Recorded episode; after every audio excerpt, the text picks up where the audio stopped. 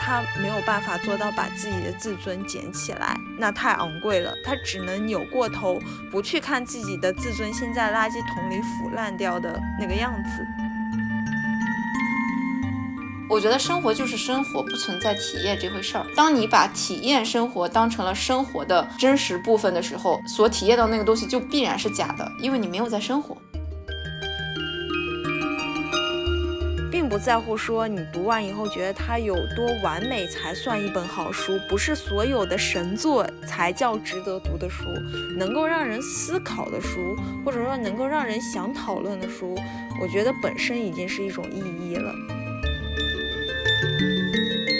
的穷苦人在争夺一个不属于他们自己的权利，坐下的这个权利是需要被争夺、争抢、购买来的。你在整个社会的列车上面，你也是个无座的人。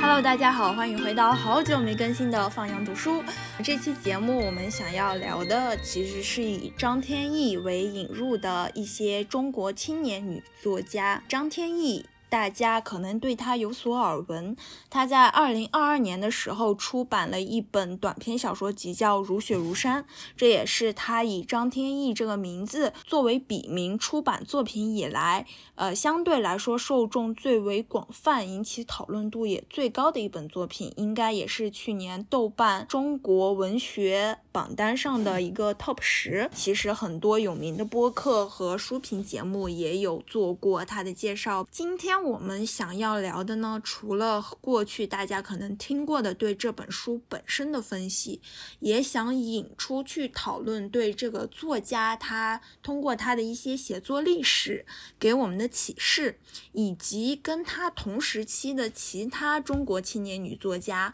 可能会有的一些表现。那么今天的嘉宾还是我们的老朋友小草。Hello，大家好，我是小草，好久不见。你是什么时候读完《如雪如山》的？然后你读完的时候有什么样的感受？嗯，其实我是今年大概两个月前才读完《如雪如山》，然后我读的契机其实是我们在第一期聊金爱烂的时候，你提了一下张天翼这个名字。我整体读这本书的感觉是，它跟这个时代是一个完全两个语境的东西。它不像是我们这个时代写写出来的作品，因为它的语言风格对我来说比较旧，有点 old。但不不能说 old 这个词儿是不好的，而是它给我的感觉是它的文字出来之后，可以把我拽回到大概十年前，甚至是十五年之前的那个时代氛围和感受里面去。这个是第一个部分。然后第二个部分是我在他所有写的角色里面，我会发现他的角色都有一种奇奇怪怪的。真实感，那种奇怪的真实感，就是他好像试图写一个相对先锋崛起的女性，但是这个女性又不完全是觉醒的。然后他写作方法上面，我比较强的感觉是，他总是有一些不合时宜的比喻和不合时宜的转折，以及他在写作的过程当中的时候，会打破怎么说小说里面的那个情景和语境。语言一下子拉回到现实当中，作为一个写作者的这种评论的视角去看待它，他经常会有这种一瞬间的状况，然后让我有点出戏。然后我在他前后文的这个联系里面又没有发现这句话在前后的这个作用，所以我经常会在阅读这些转折的时候非常疑惑。嗯。那我的话，我首先要声明啊，就是我对张天翼这个作家本身是有私人情感的哦。我不是说我认识他，只是因为我应该属于他很老的一批读者。因为张天翼之前的笔名叫做纳兰妙书，然后我最初认识他应该是在一六一七年，真的很早很早了。看他的豆瓣书评和影评，就是他豆瓣账号上的随笔啊，认识了他。紧接着是那几年。漫威非常的火嘛，然后他有写一些漫威的同人，第一本读到他的出版物啊小说集是《莉莉》，就是《如雪如山》里所有女主人公的名字，但是它是那个荔枝的荔，它是一个中篇小说，应该是上海文艺出的一系列口袋书。那一系列书里面还有余华，然后还有韩少功，呃，里面韩少功的《报告政府》是我非常喜欢的一个作品。Anyway，我觉得如果你对《如雪如山》感兴趣的话，你是可以去找来看的。你对《如雪如山》的很多疑惑或者是感想，可能会在那本书中找到一些蛛丝马迹。因为不涉及剧透，它不是一个悬疑小说，所以我就简单说一下脉络啊。丽丽大概是讲一个性取向比较流动的女孩，在大学时代爱上了一个非常 icon girl 的，就是非常酷的一个女孩。这个女孩叫丽丽的故事，就是主人公是一个写作者，她后来去跟一个男同性恋者行婚，但是在她跟男同性恋者行婚的过程中，两个人的情感逐渐就是变得更。家的纠缠，然后甚至他们两个之间也产生了情愫，大概是这么一个四个人的恋爱故事吧。这是前情提要。然后《如雪如山》这本书，我是二零二二年八月十一号第一次读完的。呃，我第一次读完，对它的评价是五颗星。我当时在豆瓣写的评论是好看。之前读《丽丽》的时候，觉得它还有些不着烟火气。纳兰妙书有一种译文般的写作方式，所以套入中国语境后，会感觉语言很生涩，就好像他本人的笔名一样。四年后能读到他写的这一本，会觉得他进步真的是非常巨大。他那种放在别人身上会显得很古板的工整，在他独有的联想和比喻中显得自然而敞亮。我们真的很需要这样有进步决心又能够写女性的作家。去年读完以后，第一次给他评价。非常非常高，因为我真的很惊喜。他应该也就是从二零二零年把他的笔名换掉的。我觉得换笔名对于一个写作者来说，他就是一个消去历史、重新开始的决心，不是有很多人都有这样的决心的。为了录这期节目，我最近又重新读了一次。呃，我是今年十一月二十八号第二次读完的。然后这次我的评价把它下调到了四颗星，非常抱歉。第二次的评论是。可能是二三年看了韩国的一些作家，这次回头看的时候会觉得差距还是有的。张天翼仍然停留在他个人趣味所框住的世界中，所描绘的故事都像一些动人的点拼凑在一起的，很适合做阅读理解题的文章。相较而言，韩国的几个女性作家笔触更生猛，更能让我消弭于叙事之中。我希望张天翼能够冲出自己的舒适圈，不再沉迷于美这个概念。我今年也有一个小小的关于韩国文学的一些震惊，除了我们之前聊过的金安兰，因为我觉得金安兰已经是很成熟的写作者了，用这种非常成熟的写作者去对比，对于张天翼来说，可能他呃重新开始去写。呃，严肃文学这件事情稍微有一点不太对等的这种对比，所以我换成了另外一个。我看完，我之前跟你说过，我看完了金草叶的一个写科幻小说的一个作家，他是九三年的，今年也就刚三十，他也是第一次出版，应该是第一次出版书。然后他的书叫做《如果我们无法以以光速前行》，就几个短片进行合集，只不过他的题材是呃科幻。他们，我感觉如果是这么比的话，他们两个之间可以有一个同期的比较。从这个量级上来去对比的时候，我觉得他可能张天翼在写作层面上还可以，就是他从思想表达上跟金草叶给我的感觉是相似的。但我同时能够感受到韩国文学的作家们去写他们自己的故事的时候，他有一种异常的流畅感。我不知道这个流畅感是来自于翻译家们都很优秀，让被翻译的这个作品写的。更上一层楼呢，还是说人家本来就写的其实非常之顺畅？因为基草叶给我的感觉是它的文本非常的清晰流畅，且不失深意，而且娓娓道来，你看着也不会觉得疲惫。可是看完的那一瞬间的时候，又有种豁然开朗，或者是哦原来如此，哦是跟我想的是一样的，哦是这样啊这种感觉。可是，在张天翼的这个阅读的过程当中的时候，我要时不时的去理解他，也就是他在写作的时候，在语言层面给我，也不是说故意给我设置了一些障碍，而是他的语言的流畅度没有像我在读金草叶的时候那么流畅。不知道他是做了镜头上的设计，还是为了做一些叙事结构上的设计，或者就是为了单纯展现自己对于文字的一些特殊的写法。总之，在阅读的时候，国内很少有作者能够给你是非常丝滑的这个感觉，年轻作者可能更少了。这两年，其实《如雪如山》不是他第一部出版的短篇小说，只是他第一部出版的就是广泛讨论度的小说。他之前应该是还用张天翼出版过散文集，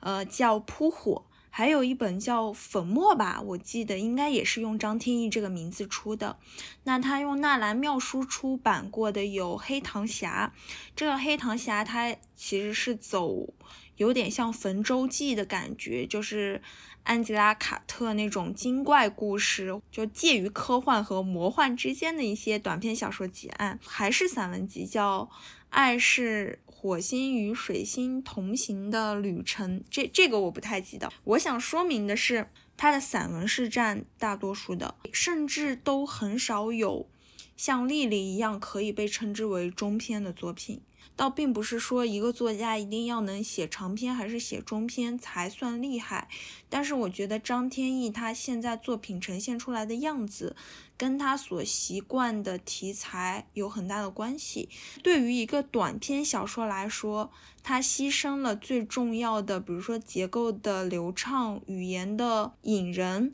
他加入了太多细节的描述。过多的细节对我而言是我阅读上的障碍。可能如果他去写中篇和长篇的话，他会逐渐锻炼出那种删繁就简的能力。就是关于他反复的这个部分，我阅读的时候有一种怎么还不结束？应该快完了吧？为什么还没有完？这种感觉是比较多的。就比如说第一篇是想讲的是我只想坐下。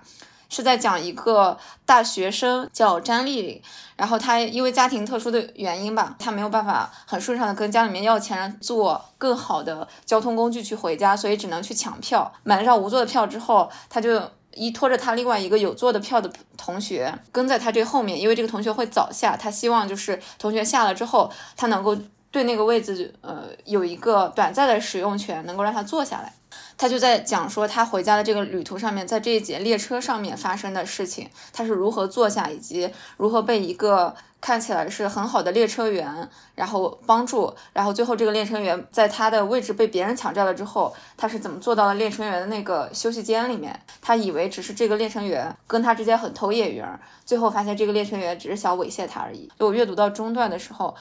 我就觉得这个故事应该要结束了吧？它代表一个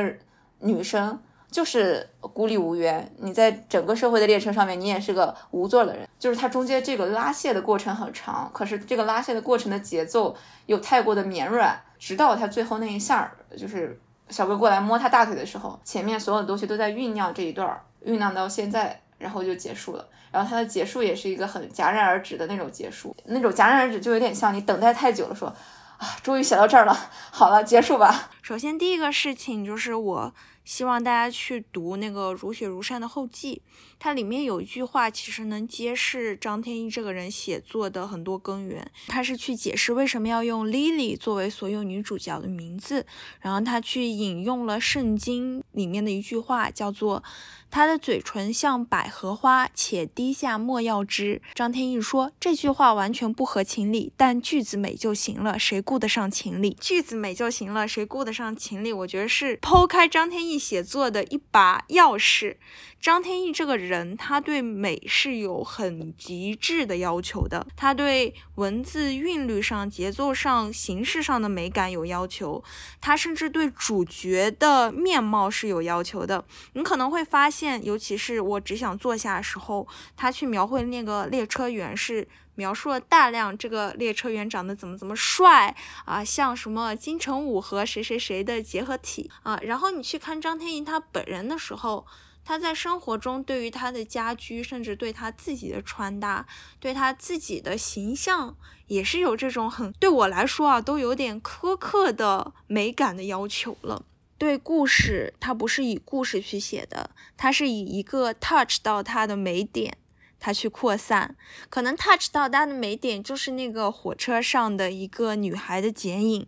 然后为了去。让它更丰满，他塑造了整个故事。第二个的话。我个人还是会觉得他过去其他类型写作对他的小说写作影响太深了。我看过他的同人作品的，他同人作品是写过长篇的。同人写作的时候，你会有大量的笔墨，其实是废笔，就是为了去描述主角有多么的帅，主角有多么的所谓的苏。我觉得这是他形成的惯性。你一旦形成了这种惯性，你在写任何故事的时候，你都会不自觉的停留，因为那个部分是你最擅长的，知道怎么去俘获读者对一个人的好感，你就会不自觉的利用自己的能力。至于他的转折是不是特别的突兀，在我看来，这是他有意为之的。我觉得他这次写的时候，他就是要去写女性在这个社会上经历的生存困境，从一开始肯定就是想去写。这个女性如何被这样一个大帅哥，看起来是大帅哥的人去进行一个伤害？但是他在他的舒适区写了太大篇幅了，以至于真正要表达主题只剩下最后一两页这么一个容量。但是它的比例又没有分力到说通过短时间的反转就能够让你寒意彻骨，最后落尾非常的轻。是我第一开始读他的时候，他的文字对我来说有一点过分的粗糙了。嗯，如果他是一个很在乎美感的人的话，他应该对他的文字有很强的美的这种知觉和调性。但其实我我们在看他写这一篇，或者说甚至是后面呃好几篇的时候，嗯，文字给我的呃给我的感觉是一个非常简陋和粗糙的部分。所有的描述都很白描的，比如说，我们认为一个作者去很白描的去写一些日常的事情也好，或者说写一些社会反讽的事情也好，他是希望这种白描的手法能够给你很强的震撼嘛，因为它很真实，它就是纯粹的刻画。但我能从张天翼的这个写作里面感受到，白描是因为他没有办法用其他的。呃，更繁复一点的语言去写它。去看金草叶的时候，我知道他对他自己的文字有一种，就是一定要在情感上和他的科幻主题上有个很强的这种呼应，且这个呼应是很严密的呼应，就是你阅读的时候就有这个感知，就知道说哦，作者对于自己的文字是有这样的要求的。这样的作者会把中间不必要的段落会删掉，他会觉得这个部分没有办法去表达我对文字上的这种提纯式的美感。张天翼这里面给我的感受是，他顺着一条时间线往下去写了，在这个时间线上面，所有的这些空隙上的文字他都没有删除掉，他都把它写上去了。我很奇怪他为什么要在中间加一些很不必要的这个感觉，就你完全可以切着切换着写嘛。这个时间过了多久，他会在中间给你用一句话带过去。按照我们道理来说，其实这句话可以不用存存在，你可以让读者在后面读的过程当中的时候知道说，哦，原来已经过了这么久了，但他没有。它就是很顺畅的做楔形，一种有点类似于习作式的这种感觉，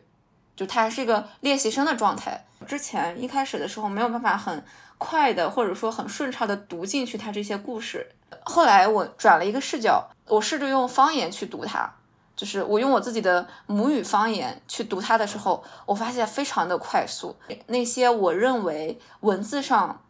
不那么精致的那些话，它变得很顺畅和流畅了。但我不确定作者是不是一开始也是这么去想的，因为它里面有很多的，嗯，就是方言的一些用语。我在这部分读的时候，我就想起来我之前我自己很想写作的时候，就写所谓的严肃文学，写个正儿八经的啊小说的时候，就这种每每次鼓起劲来写正儿八经小说的时候，你会发现你去回望你的童年和你的青春期，呃，和你的过去，你回望到那个阶段的时候。接触到的人和事情，全也都是说着方言的人和事情，然后你去写这段故事的时候，你是没有办法用普通话去表达的，就是我是没有办法去用普通话去表达的，因为普通话会呃稀释掉它一部分的呃这种故事的分量。嗯，狂妄的去揣测，我只能说，可能这篇小集子是他的一个类似于习作的一个作品。而他的习作，其实他到这个年龄阶段，或者说他自己开始转型的时候，他是没有一个类似于老师或者是什么样的一个人去给他改稿的。嗯，扯远一点类比是，我前两天也不算前两天吧，前一阵稍微看了一下《孔雀菩提》。《孔雀菩提》是莫言的学生，叫焦什么来着？是一位女性作者。然后她写的是她在雨林里面发生的一些故事。然后那个文字就很明显的有一种啊，虽然是习作，但是它是被他的老师提建议之后又重新修改过的。我其实想聊，我只是做下这件事情，呃，就是这个小说的点是，我觉得他选了一个非常好的场景。一火车回家的农民工也好，大城市白领也好，大家都挤在一个绿皮车上面去。你要坐大概一天一夜，要在这个火车上面去过夜，坐很久很久。你可能出现没有座，或者是你只能坐硬座的这个状况。然后，因为这个跟我的经历就很相似，就我在大学的时候也经历过这个阶段。在硬座上面去睡觉是很难受的一件事情，所以就会觉得大家像浮游生物一样摇过来摇过去，而他自己处在一个很恍惚的状态。夜晚的这种绿皮火车很劳累的列车上面睡觉的时候，你会觉得度日如年，就是你睡睡着了可能一个小时，你你觉得好久了，过了两个小时。然后很疲惫的醒过来，因为你睡的接近也很不舒服。醒过来一看手表，然后才发现哦，可能才过了半个小时。你会觉得整个人的时间和时差有着很迷幻的那个感觉，因为这一趟列车会行在一个山峰或者是荒野或者是隧道里面，它又有很强的怎么说超现实的那个感受。我觉得这个部分它其实，在嗯字里行间或者是语言里面是有所体现的，所以我觉得它的选材很好。就说到选材这个地方，我其实整本书各个故事的选材，我其实都挺满意的。就我们单从选题的这个角度来看啊，哎，我们顺便可以给他每一篇打个分，好吗？可以啊。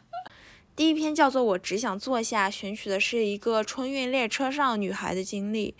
这个小说其实我给到是四分，就是五分满分的话，我给是四分。哦，我也四分。第二篇是地上的雪，它其实讲的是一个母女之间连接的故事，然后它用很巧妙，就是用月经这个事情，这个题材我很喜欢，这是我整篇中最喜欢的一篇，就是四点五，我的综合打分。哦，我相反，我三点五。我们可以待会儿说，对对对，你先 mark 一下。其实这本书本来我们觉得没有太多的聊的，但是没想到一聊起来，感觉今天可能是大长篇。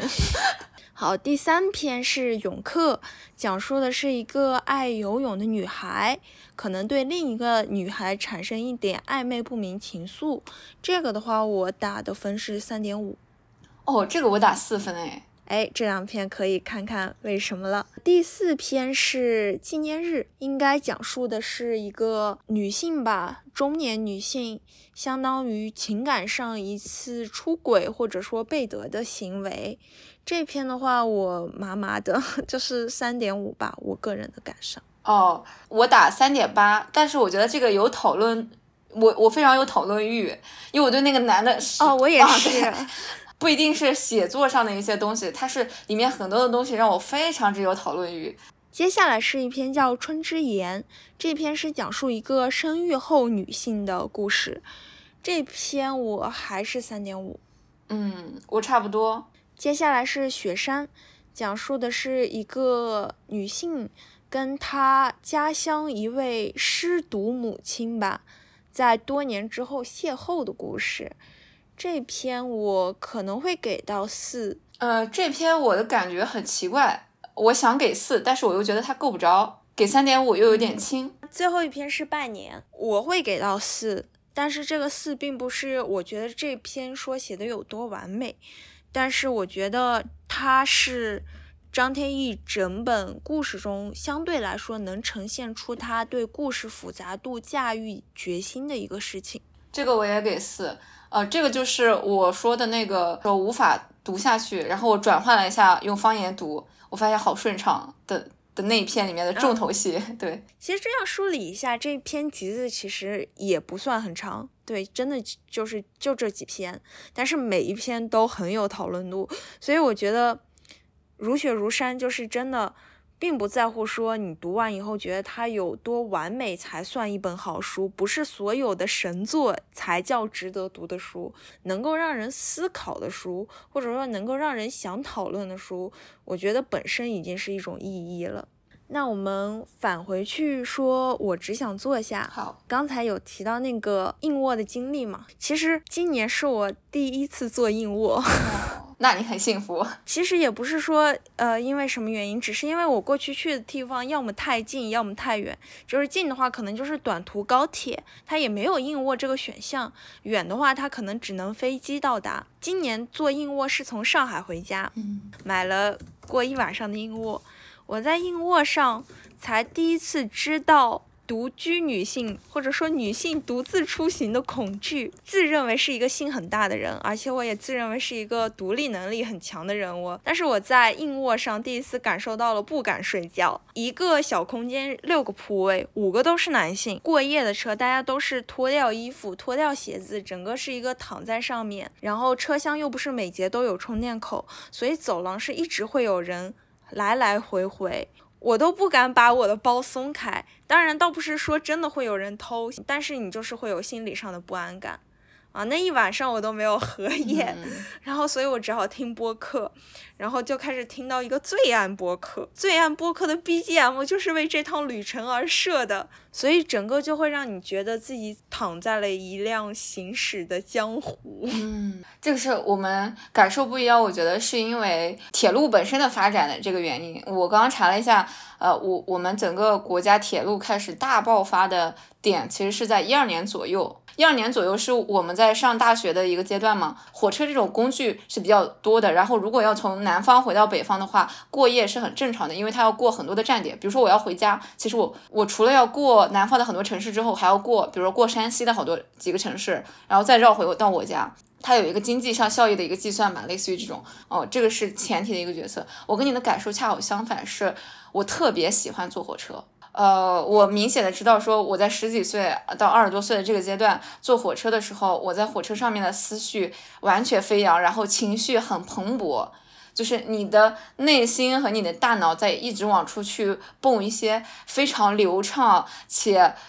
很有内容的一些表达。你你跟火车要去到哪里这个东西没有任何关系，就是你坐在那个地方，火车带着你，然后它就会促使你去想象很多的事情。我跟你还有另外一件很相反的事情，是火车呃坐卧铺这件事情给我很大的安全感。比如说很早之前我们去坐火车的时候，如果买不到票，你就只能买硬座。硬座去坐隔夜的时候，其实就跟我只想坐下这个没有任何差别。你会坐得非常累，而且气味很难闻，很拥挤，来来往往见到的所有的人都一批又一批，然后要过很多个站点。就坐着光累这件事情就很让人难受，你又没有办法有一个自己很独立的空间。但是坐卧铺的时候，你是有一个自己很独立的空间的。呃，即便它有三层的这个卧铺，你但凡能够买得到下铺的话，其实就是对我来说很舒服。你有一个很狭小的自己安全的一个范畴。呃，我有一年，然后我自己一个人去从北方坐卧铺坐到南方，第二天早上醒来的时候，发现哎，我对面睡了一个。跟我差不多年龄大的一个女生，我洗漱完，然后我就拿我的书还是拿什么东西，坐在她对面开始看，然后看的时候，她就在那里咯咯咯咯一直在那笑，然后我就问她，我说你在笑什么呢？她就给给我递了个耳塞耳机过来，然后说啊我在听神探夏洛克。他说我把神探夏洛克复盘在复刻在了我的那个的 M P 四上面，然后他们在这儿说那个什么伦敦腔真的啊好有趣，然后两个人在那打架，就是语言上的那种打架。因为我之前从来没有看过神探系列，然后那年是神神探系列应该是刚出吧，然后我们俩就在那儿听了听了半天，就在那笑了半天，笑完了之后他就在下一站之后下了，然后我回了学校之后，我就在网上搜了神探夏洛克的 系列集。我就从那儿开始就开始追《神探夏洛克》的系列，然后至今《神探夏洛克》的第一季都是我非常钟爱的一季。印象很深的是，就是第一集有一个穿粉色衣服套装衣服的一个女生被被杀掉了，华生还有呃什么他哥哥都在那个房间里面，大家就在那儿啊左看右看，大家谁都没有动。然后夏洛克在那那个地方说：“你不要讲话，吵死了。”然后他哥就说：“我没有讲话。”他说：“也不许思考，你们思考也很吵。”所以坐卧铺对我来说是一个就是很享受的一个事情。当时还遇到一对情侣，呃，是白天的时候坐卧铺，情侣就坐在我对面，我们都坐下铺。然后那对情侣呃是工科生，火车不是在走的时候会有咯噔咯噔咯噔很很有规律的这个事情吗？然后他俩就在这个火车停靠的时候就在那儿数。说，嗯，你说它这个什么什么速率是多少啊？你说它这个用的什么轴承是什么东西之类的，然后我就听得好入迷。我刚才听那个工科情侣，我脑子里都是那个《漫长季节》里的那个彪子，你太爱学习了。对我，我发现人就是会对有自己情感连接的故事，其实会有一种加成的。嗯，我觉得他虽然没有很着重笔墨去写硬座车厢里面的社会百态，但是他还是。带了一笔去写火车站的状况，去写农民工啊，很贫苦的人是在这趟列车上其实是怎么生存的。这个女孩失去了自己那个宝贵的位子而被别人侵占的时候，其实是是大家在争夺一个，所有的穷苦人在争夺一个不属于他们自己的权利，就是他们没有购买的那个权利，坐下的这个权利是需要被争夺、争抢、购买来的。虽然我我个人觉得他写的没有这么深啊。但是能够戳中我，觉得说我我可以想往这个方面去想一想，想一下，我觉得也蛮好的。嗯，因为我听过更惨烈的关于硬座车厢的这个故事，农民工或者说底层的人，他们其实很舍不得买票。当我们开始在网上购票的时候，其实他们是没有办法去网上购票的，只能去排队。排队的时候发现买不到正常的这种呃坐票，就只能买无座。去买了无座之后呢，大家其实。站在那个地方肯定不是个事儿，所以他只能坐找个地方空隙的地上坐下来。我听过的，呃，就是一个叔叔说，他自己出去打工的时候，他会买地铁口旁边一块钱买好几十张报纸，铺着报纸，然后就躺在座位下面，就是所有人坐的那个座位下面，躺在那个下面，因为他比较瘦，他躺在这个下面，然后休息一个晚上。张天翼在写的时候，其实写了一笔这个部分，但是没有过多去描摹，只是在讲说。呃，这个主人公女主角丽丽在跟这些人进行争执的时候，发现自己争执不过对方，发现坐在这辆车上的是很成年的和社会性的人的时候，比如说对方让她去倒水，然后她就去倒了，然后对方说一些可能说一些黄色笑话，然后她其实也没有办法不接，然后对方调侃她是大学生，就是嗯，女主角在这个过程当中发现自己跟对方之间的那个阶级的界限其实似有似无。按照道理来说，大学生和农民工之间是有一个比较强的阶级分裂的，对吧？但在这个车厢里面，其实大家互相之间的那个界限就变得很模糊，就变成了一个类似于弱肉强食的一个关系。这个环境选的真的特别好。你刚才去讲它的时候，我觉得它像《羊脂球》里那个车厢，经典一点像老舍茶馆，就是它本身是一个很有舞台感的，这个车厢特别有舞台感。如果他要是把它拓展成戏剧，或者是把它拓展成，比如说，我们就忽略到列车员这条线，光写事情百态，也有的写很多很多。我当时有两个地方，这个是我又回归到他写作的地方去讨论啊，就我觉得是很割裂的，就是他在选材的好和不好之间跳得很极端。说好的，除了你说的，还有一个地方是什么？就是丽丽其实去蹭同学的坐票嘛，然后她就是心里会有点不好意思，所以就给这个女同学买快餐嘛。然后女同学就是大概吃了两口就把它扔掉。然后她当时有写一个细节，说丽丽路过那个垃圾桶的时候把头扭到一边。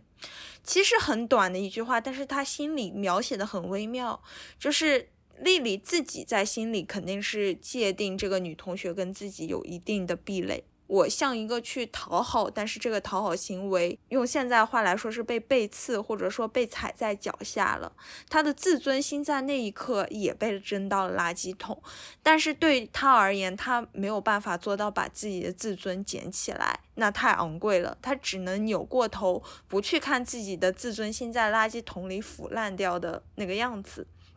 这个地方我觉得写的很好，但是还有一个地方我觉得很不好，就是列车员跟丽丽去聊，问他名字是哪个丽，然后他是这么说的：“我爷从《论语》里给取的‘夫仁者，己欲立而立人’，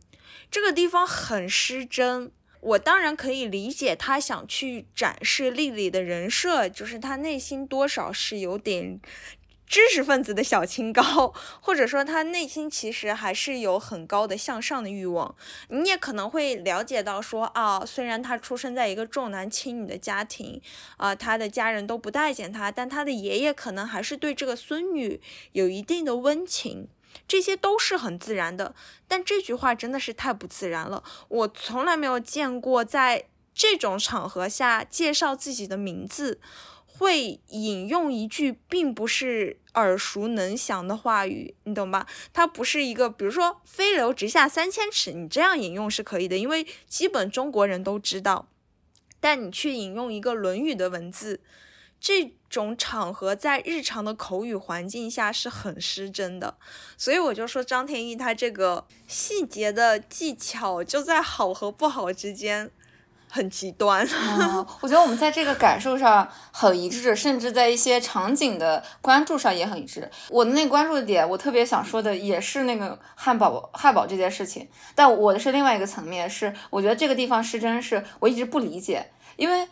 坐过呃火车的人都知道，其实卧铺和呃硬座之间差就差几十块钱，汉堡的价格其实可以 cover 掉你去买卧铺这个事情。这个之间的差距的那个比例其实没有那么大。他选的题材很好，好像这个题材跟他本人之间的经历有很多的相似性。可是呢，在一些很细节的地方上面，我又觉得他貌似没有有过这么详实的经历。对于一个严肃文学的作者来说，他会很求真嘛？他的假肯定是也是为了真的一部分。而第二个点，我跟你的感受一样，就是他有一些不合时宜的比喻和转折。他在中间写了一段，写着说。二十年后，拥有智能手机的人们再也不会呆坐，也不会无事可做的时候，我很跳戏，因为他前面讲的说大家坐在那个火车上面有多无聊，那个情景是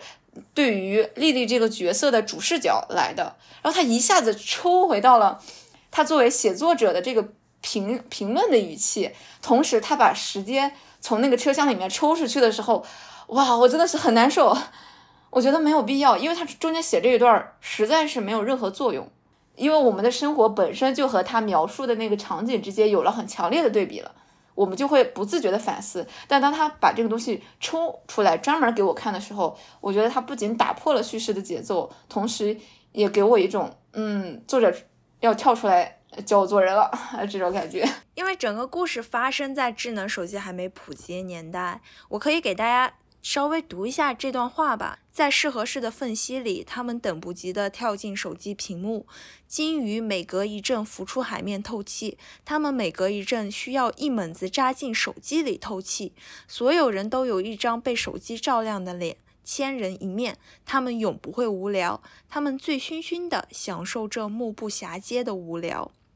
他这个是完全没有必要的，他在这个故事里没有任何意义，完全打破了小说让你代入的情节。他像那个电影突然之间来了一句：“接下来警方破获了 这起案件，某某某投案自首，我们都要遵纪守法。”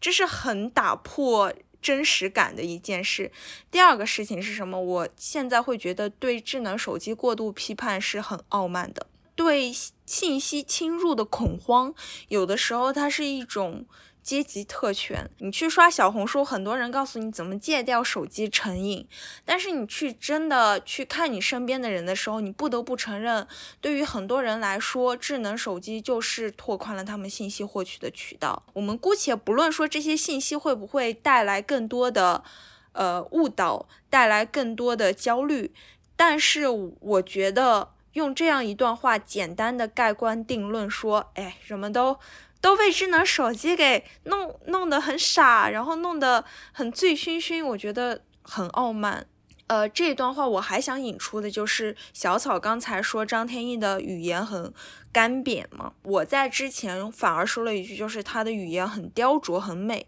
其实我觉得这是不冲突的。我想强调的是张天翼他在细节语言上用比喻堆砌、用排比的华丽感，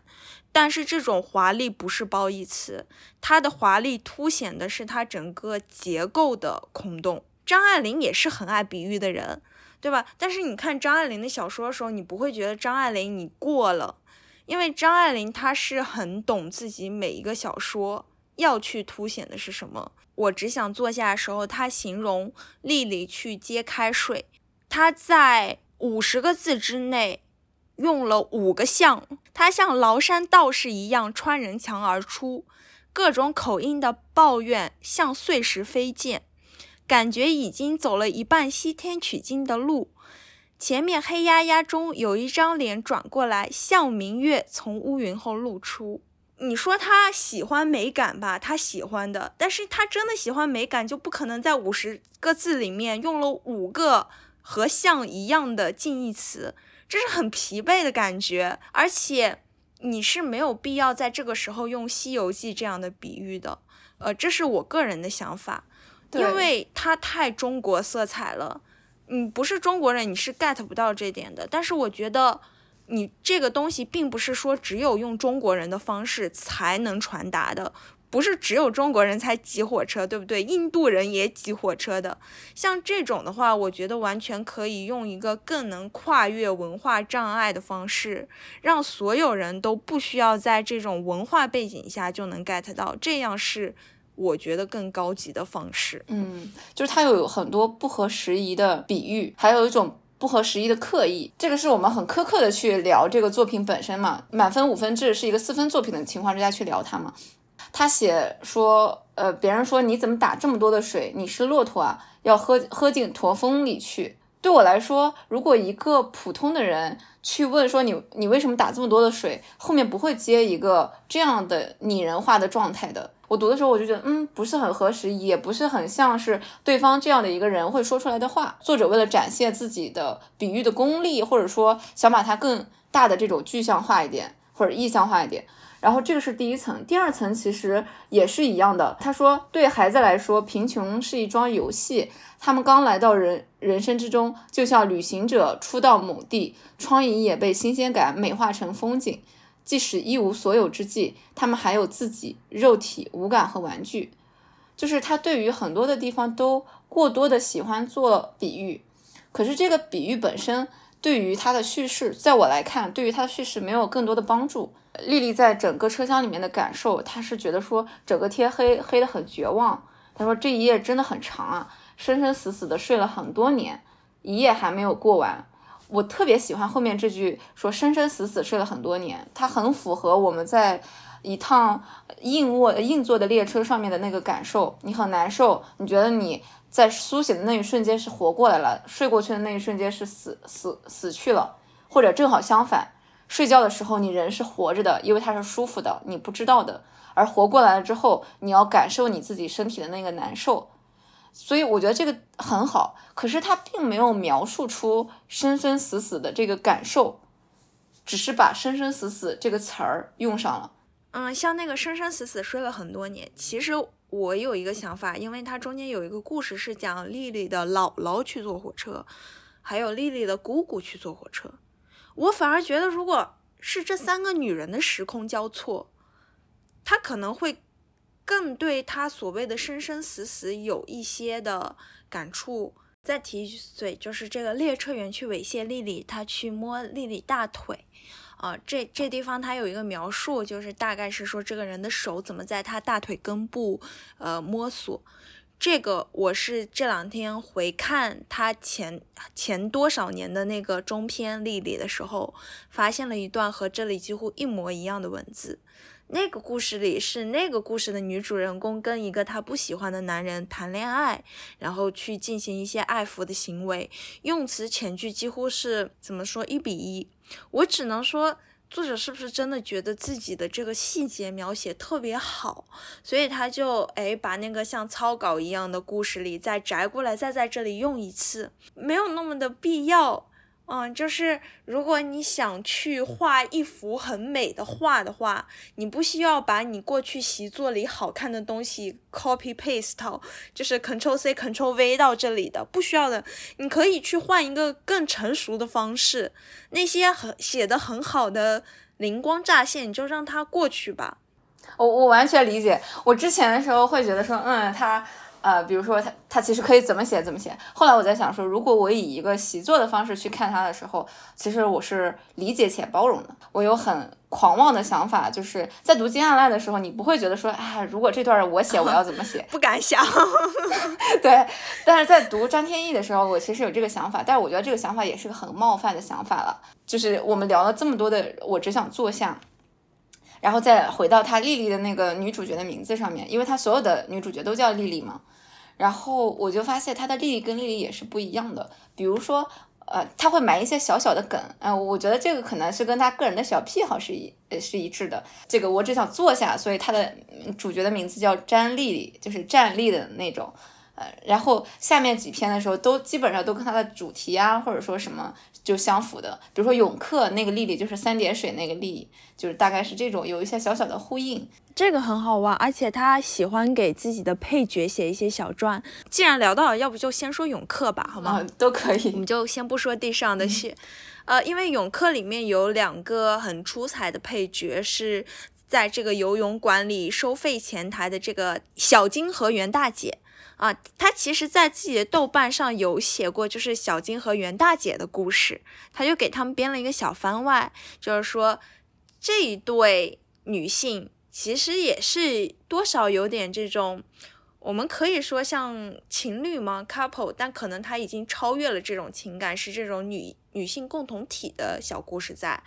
呃，他是很喜欢给自己的每个角色做人设的人，这个我觉得是很好的。这篇故事相对于我只想坐下的那个故事，给我来说完整度更高一点。然后他对于游泳馆的这一整套的体系的描述，你会觉得他很熟悉这个环境，他的这种熟悉和熟练，在语言上面表达起来就是非常之流畅且不怯。嗯，他这里面有一句话也是可以翻过来用的，他说人在。做自己很熟悉的事情的时候是愉悦且顺畅的，他这个就很明显的是他在写自己很熟悉的这种题材和很熟悉的这个系统的时候，他的文字是流畅，然后自洽且清晰的，他没有像前面那么干瘪，因为他的每一个这种扎实的细节，这种细节不是我们说形容词描述的细节，而是实实在在的一环一环的这种程序性的细节，让我们觉得这个。游泳馆真实存在，你甚至能够闻到它的气味，你甚至能够知道一边嗑瓜子的那个袁大姐是怎么来跟你说，她拿着钥匙扣，然后怎么给你，然后怎么去做登记，雨天下雨是怎么怎么下的，然后这个这个房门上面可能还是那种塑料的这种门帘儿之类的，就是他给我所有的部分给到我的这个场景的想象是一个很实体的空间想象，而这个部分的实体的空间想象就给了后续他要描述的这个故事一个很。清晰的舞台，就你说舞台剧的那个部分，它就会自然而然的形成。因为最开始你有提到一个关键词，是说你觉得他有时候文字风格非常的 old school，就是有点不像现在。永克是给我最强烈这个感觉的，但是这不是一个贬义词。永克就像我说的，他第一节几乎是没有故事发生的，他全部都在铺背景，就是介绍这个游泳馆的样子，它里面的工作人员都有谁。这个地方让我想到的是老舍。老舍的《四世同堂》和《正红旗下》，老舍是我觉得中国近现代文学史上最会铺背景的人。游泳馆对张天翼来说是愉悦且熟悉的，那老北京的生活对老舍来说是愉悦且熟悉的。人一旦开始描述这种环境，它是有无穷无尽的具有。巨大说服力的事物抛向你的，所以老舍的《四世同堂》你看着很厚啊，但是你可以看到他第一章其实也没有什么故事情节，他就是给你把整个北京的样貌铺陈出来。这就是我觉得张天翼为什么有的时候会让你觉得有点特别的工整，尤其是永克特别工整，嗯，特别适合做阅读理解题。我就给大家出一道，请问开头写。游泳馆工作人员临曹全碑的目的是什么？有一个像少林扫地僧一样的角色嘛，经常用这种漂亮隶书写标语。啊，这篇我觉得好的地方就是在于它配角是有说服力的，虽然它的这些配角也有点 old school 啊，就是有点你不太能想象得到，在二零二二年这个环境下会有。啊，现在二零二三了，不好意思，会有这样的人出现。但是你是可以相信，比如说二零零三年的时候有这样的人出现的。第二个就是说。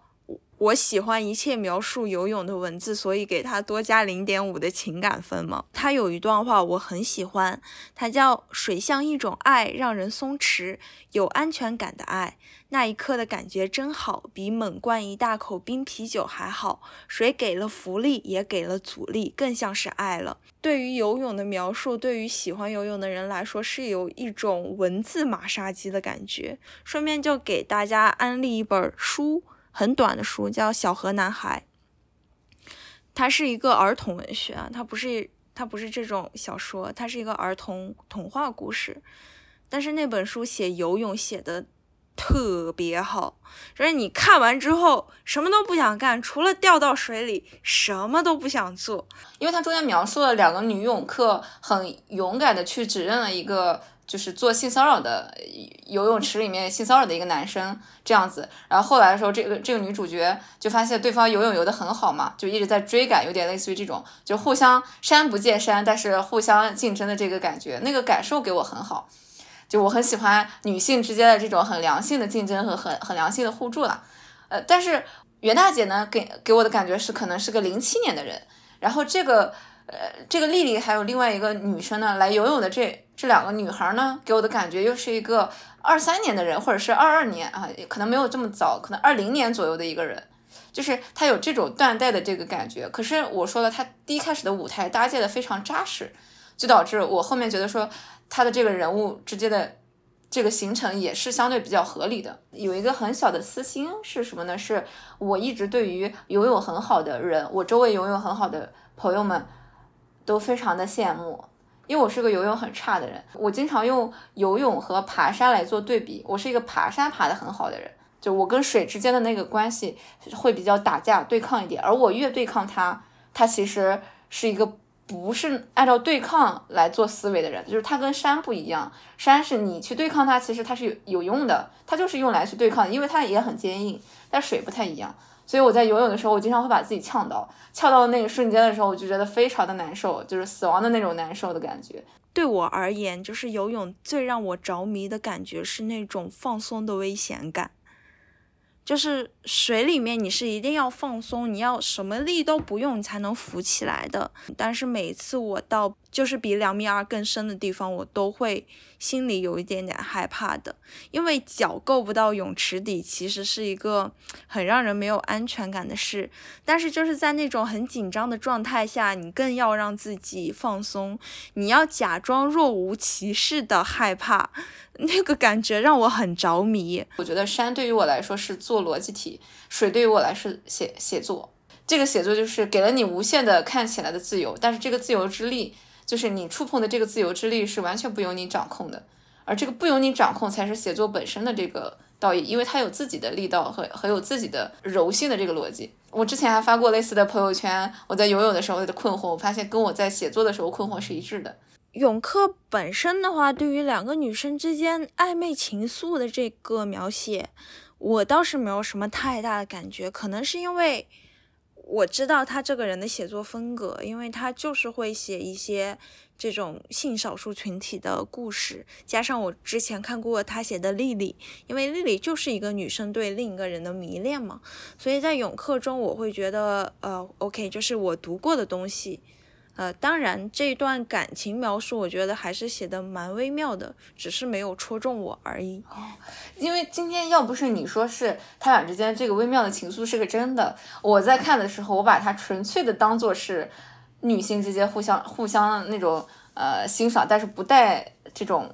所谓的情愫的欣赏，因为啊，我我就发现我我没有那根筋儿，你知道吗？这根雷达就没有戳中我，我就看的时候，嗯，我很喜欢他写的女性之间的这种比拼，想比对方游得更好一点，但是又互相帮助，这个状态我觉得还蛮好的。这个情愫可能就是。哎，你要自己有过这个经历，你就会 get 到。我是会被一种长相类型的女生，就是会戳到，就是可能眼睛是那种大大的，稍微下垂一点，然后就是像小松鼠一样圆圆的脸，但是很尖的下巴。我大概十七八岁的时候，路过大学，看到这样一个女生，然后就像着迷了一样，就每天去那个地方走来走去，就想再看到人家一眼。然后后来第二次看到之后。当天晚上就做梦梦到人家，我觉得很多时候啊，当然这是以偏概全啊，就可能女性对女性或者说女性对别人的情愫，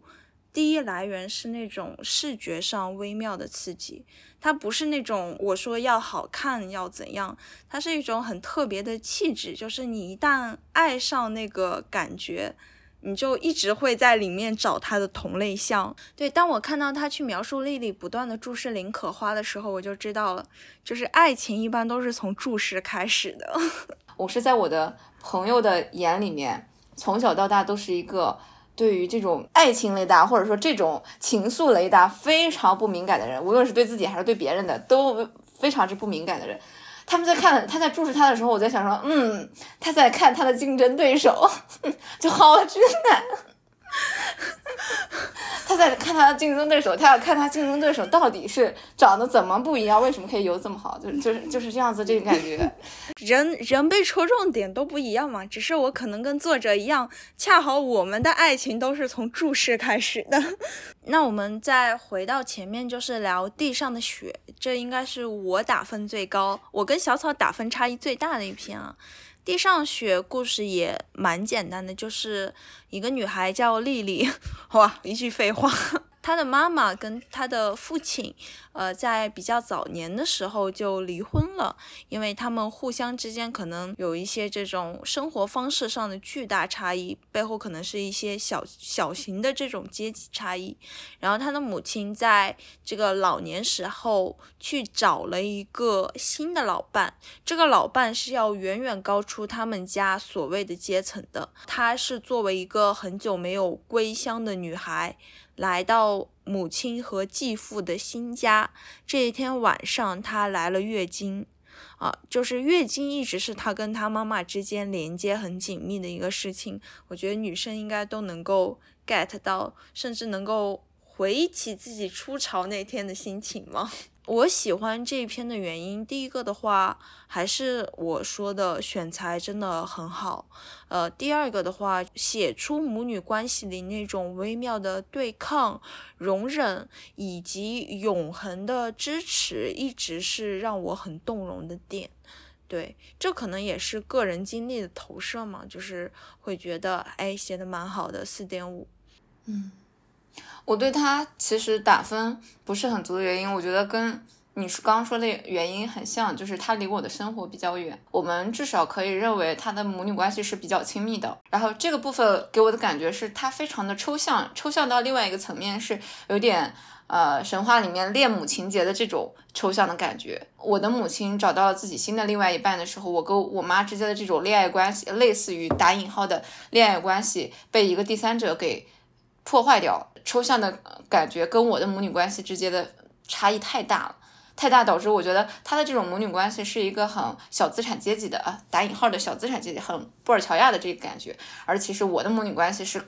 劳苦大众的母女关系，就是大家根本谈不到这个层面，因为他已经开始谈从生理的部分，很人很生理的平均部分，谈到了心理和精神层面的部分了，对吧？其实我们根本就轮不到谈这一层，就是我跟我的。母亲之间的这个关系谈不到这一层，他在很细致的写这个部分的时候，嗯，我我觉得比较对我来说比较割裂，所以我在这个地方相对没有那么有代入感和认同感。你说那个恋母情节其实说很好，我没有敢说，因为好像一般来说说恋母情节都说男生比较多啊，就弗洛伊德那种理论。我的家庭也是我跟我妈妈两个人，呃，所以我会对我妈妈有很强的占有感。说实话，从很小的时候。我就很讨厌我爸爸的存在，因为他确实就是把我的妈妈分割成了两个部分，有一个部分是属于他的，有一个部分是属于我的。所以自从他走了之后，我好开心，就是你知道吗？就是。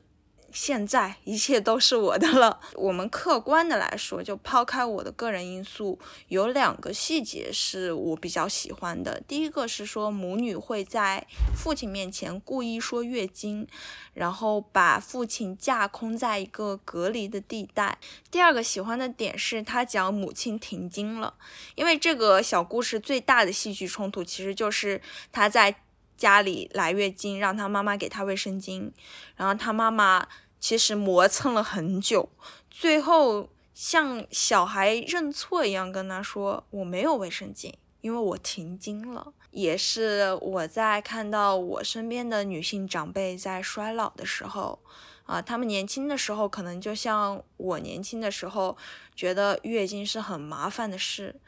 但是当你真的告别它的时候，你才会意识到。它代表的是一种无可避免的衰老。紧接着你要面临的是更年期，是那些忽如其来的热潮，那些不稳定的激素，你的腰和背会变得更加的脆弱，你的下腹会开始不再因为痛经，而是因为你身体的衰老疼痛。大家通过月经来认知自己成长，可能已经是很普遍了，但是还有一种羞耻是停经的羞耻。我我对他的喜欢是因为他跟上一篇只想坐下这一篇的结尾之间的那个连接是很巧妙的。我觉得这肯定是作者或者是编辑有意为之的。他坐了一夜的火车，哎，回到了这个家庭，他就有一种篇与篇之间。隔空的呼应的关系，所以第一句话是第一眼没看到继父，丽丽心头一松。笑发现考卷第一题没有出现复习盲点。母亲王嫦娥的新丈夫才半年，她还没能自在的跟他近距离谈笑。她推着行李箱走到了车站出口。他在描述这一段的时候，我就很恍惚，我觉得说哦，跟上面那段联系起来，就是做了一个很巧妙的衔接，所以这个地方我很喜欢。还有另外一段，就是他妈妈没有卫生巾，所以需要去买卫生巾，所以他继父就出去买卫生巾了。然后这个女儿回来发现是继父买的卫生巾之后，就是有一种崩溃式的大哭，觉得自己承受了无辜的伤害。然后在这一段的时候，作者写了一段话，呃，他说母亲还在说话，他感到母亲的两手握住了他的肩膀，呃，这个她是女主角。丽丽想说你不明白，我的血里有一半的颜色是你给的。我的血是你的血，这件事情只属于我和你，只允许我和你。现在你把它毁了。当你给予的时候，你不明白；现在你毁掉它的时候，你仍然不明白。他不仅仅觉得说我们身体里面流动的血是跟母亲是一对一，他还有一种精神上，因为有了这种血缘的关系，所以精神上也是有血缘关系的。他有这个部分在。但其实我从来都没有，所以在这段的时候，我觉得他对于他跟母女之间那个关系的描述啊，我比较清晰，而且我觉得他在这儿描述的这个很极致的点还是挺诱人的。就是你说的那个部分，我们一般说恋母，其实说的是男孩和母亲之间的关系，因为大家为了有这种戏剧上的冲突感和性别上的冲突感嘛，两个女性之间好像一般都给人的感觉是女儿仇视母亲，或者是女儿跟母亲之间有一种对于父亲的竞争感。但是在他在这儿的时候，描述了一种女儿认为父亲才是那个第三者，就是他跟母亲之间的这种强烈的关系是他人所不能去破坏的。而这个地方，母亲竟然不知道被破坏了，然后还认为这是合理的，就是也意味着母亲其实没有像女儿这么浓烈的对于两人关系的认知。女儿的那种失落感和崩溃感，还有毁灭感，我觉得在这一刻很成立，只是它只能存在于小说里面。如果存在于现实，其实它是很难被理解的。补充一个张天翼他的背景，张天翼他本科是他是英文文学系的，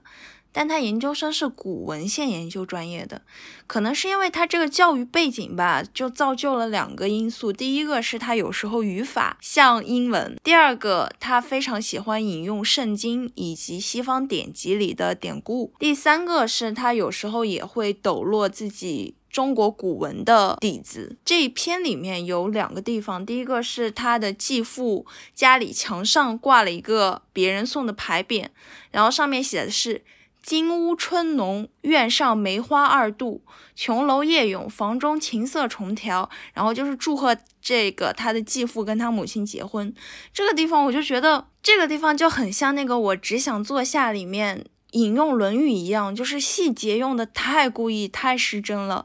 你很难想象，即使是一个不太有文化的人，也不会在二婚的时候送一个条幅，写这种房中情色重调这种带有强烈性暗示意味的。如果他就是为了凸显继父的虚伪。或者说某种批判，但是这个细节真的是太夸张、太抓马了啊！这个地方我在读的时候有一种宝玉进秦可卿房间的那种感觉，就是你把宝玉在秦可卿房间看到那副对联跟这幅对比一下，就是那幅对联在那样中国语境看来已经是非常露骨的情色了，就是中国人怎么可能去用书法，去用一个条幅的形式写如此露骨的话？我觉得是现实生活中不太会出现的。宝玉那一段，其实我们知道有一个后面有一个很必要的环节，呃，这个东西为了他后面那个情节做铺垫，在这段其实嗯没有这么强的东西，它反而会有一点奇怪。还有第二处是他的继父，就是最后一段，他继父唱京剧《锁麟囊》，啊，就是他教我收余恨，免娇嗔，且自新改性情，修炼试水，苦海回声，早悟兰因。这个地方，呃，我想暂时留一下，因为我想跟另一个女作家张怡薇的《四合如意》放到一起，稍代提一下，所以这个地方我就先。Mark 给听众们一个悬念，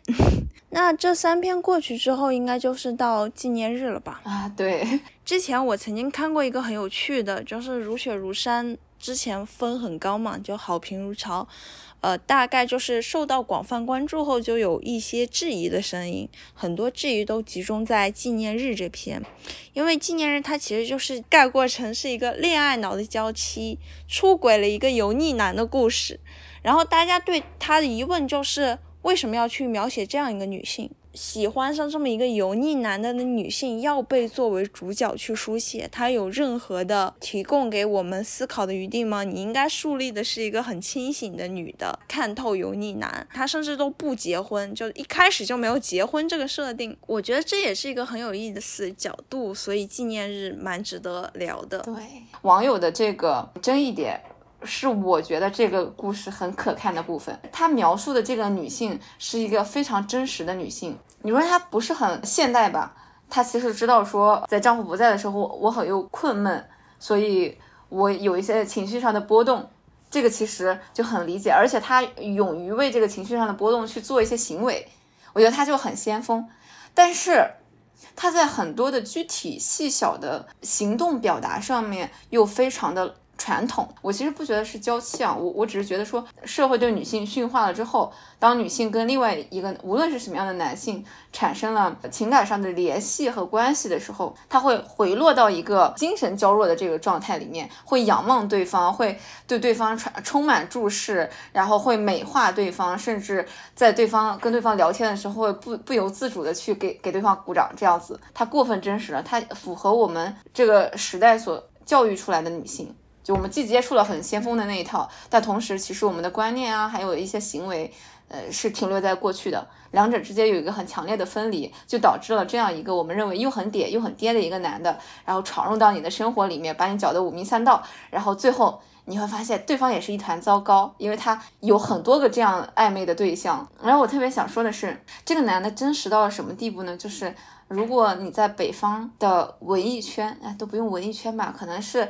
文化文娱行业的饭局上面，你只要去过类似的一次，你在这个场合里面是一定能够看得到类似的男人存在的。高级的爹已经不是我们现在所说的坐在饭桌上指点江山，然后给所有的女生提人生建议，然后细数自己过去怎么怎么怎么样，这已经是属于很低级的爹了。高级的那种扫地僧式的爹，我什么都不说。我上来我就吃，呃，我就随心所欲，呃，我想干啥干啥。然后我干完了之后我就走，呃，或者说我也不接你们的话，你们非得让我说话呢，那我就装逼说两句吧。说其他人可能共同评价了一个什么事情，轮到我的时候，我说一个相反的理论，以立我在整个饭局上面的独特的这种人设。他设立的是一种神秘的爹的这种感觉，神秘的高级的爹的这个部分。然后在这个里面开始就塑造了第五月啊，这个人叫第五月这样的一个人，这个摄影师从名字开始就装装的。对，然后又在文艺圈里面有很广泛的现象是，饭桌上面很多的是女性，女性的从业者确实会比较。多一点，但是在说话的人里面，大部分都是男性。这个跟所有普遍的行业的饭局是一样的。呃，高谈阔论的肯定是男的，下定论的也是男的。然后女生在旁边啊鼓掌，然后啊怎么样？我觉得这篇小说可以被视作就是对艺术男祛魅。那有的时候可能确实，不管你的性别如何，你可能都会被。一种类型的人给装到，这种人就是首先他可能确实有一个比较好的 title，不管是他的学校还是他所谓的作品集 portfolio，他开过的展览。接下来呢，他就是会对一切别人作品说一句不行。他也不会给你明确的解释说他哪里不行，会一个很高的表现说。这还用问？这不行啊！你在他面前刚开始会有一种惶恐感，你会觉得。完了，是不是我阅历不够？是不是我没有学透彻？是不是我没有人家艺术家的眼光？所以我竟然看不出这种东西不行，我竟然喜欢这种东西。完了，我真的太差了。然后后来你会发现，这些人也只会说一句不行，而且他们自己做的作品也不怎么行。哦，原来展览是可以买的，原来展览是可以蹭的，原来所谓的作品也是只要你有足够的人脉，不管你的质量。如何，你都是可以包装出一个还不错的曝光量。小说的作用，我觉得更多是让你思考。所以，像丽丽这种，她有点醒了又没醒的人。要比一个完全醒了的人给你的思考更多。对，我觉得他这个其实描述了两个很典型的男性跟典型的女性。比如说，他描述女主角第一次去坐第五月的车，就是这个男主角的车的时候，他描述说这是他第一次坐副驾驶位。他认为副驾驶这个事情是很重要的嘛？他认为自己在这个男性的心里是好很重要的。但是这个男性其实很会破他这种梗，男的那种泼冷水那种梗，在这个文章里面。无处不在。副驾驶是一次，然后另外一次是有一个年轻女性描述她跟第五月的关系的时候说，年轻女性说：“陶姐姐，我叫 Josie。哎呀，我们也早习惯了师傅这么说话了，大家都觉得这样超酷的。”就是他们叫第五月叫师傅这个词儿，师傅这个词儿代表了一种主动承认爹嘛，主动臣服于爹的皇冠之下这种感觉，而且他很 old，他很封建。还有一种角度是女性之间的雌竞也很厉害，因为这个第五月是一个到处施展个人魅力，希望年轻女性过来去贴合他，然后对他产生这种暧昧的情感，而他对所有人都不置可否的时候，女性之间，女性和女性之间会产生一种隔空的雌竞，然后这一点在。我我们的主角丽丽身上也出现了，然后她在跟这个第五月交流的时候说了一句：“说你下次问问 Joyce，她需不需要上 PS 美颜课啊？你从来不修片嘛，可我会修啊，我给她一对一开课，教她怎么把自己的照片修成高圆圆。”这个场景就是男主在为这个 Joyce 去搞一个相片啊，什么东西，然后这个女生就觉得你居然为他搞这个他自己的个人照片而忽略我在这里，所以张天翼在描述的时候还描述了大量。女性站在了男性的伪男人的这种立场是之上，跟男性达成了统一战线，去排斥另外一个假想敌。其实这个部分在我们聊上野千鹤子那一期里面聊过，上野千鹤子说的这种理论，就是男权社会对于女性的驯化，那男性变成了一个中心的资源的时候，女性都在争夺这个资源本身的时候，女性之间产生的那种竞争，然后这种雌竞在这个。文章里面也表现得很淋漓尽致，大家互相之间怎么去认为自己在第五月，也就是这个男主角这里的分量有多重，都想去确认这个事情，都希望通过这个呃确认这个关系来获得更大的心理上的这种报酬也好，或者是实际上的这种报酬也好。除此之外呢，还有一部分是我们这个女主角她确实处在一个情感的空隙的阶段。然后导致了这个人有闯入进来的机会吧。我看到网上很多人看他看得很生气，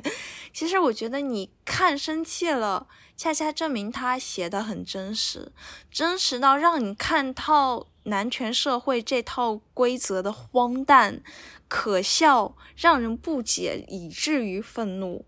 嗯，但我觉得有一个很小的点，我觉得可能是我自己在看的时候比较警惕的部分。我在反思一个部分，我生气的到底是谁？我生气的是这个女主角呢，还是我更生气男主角？男主是指第五月，还是指女主角的丈夫？呃，第五月，就是我生气的是这个没有成为觉醒的女性的那种这个女主呢，还是我更生气这个爹又很典型的这个男性本身？当我发现我很生气的更多的是这个女主角的时候，我对我自己更生气了，还是落落入到了一个旧的语境里面。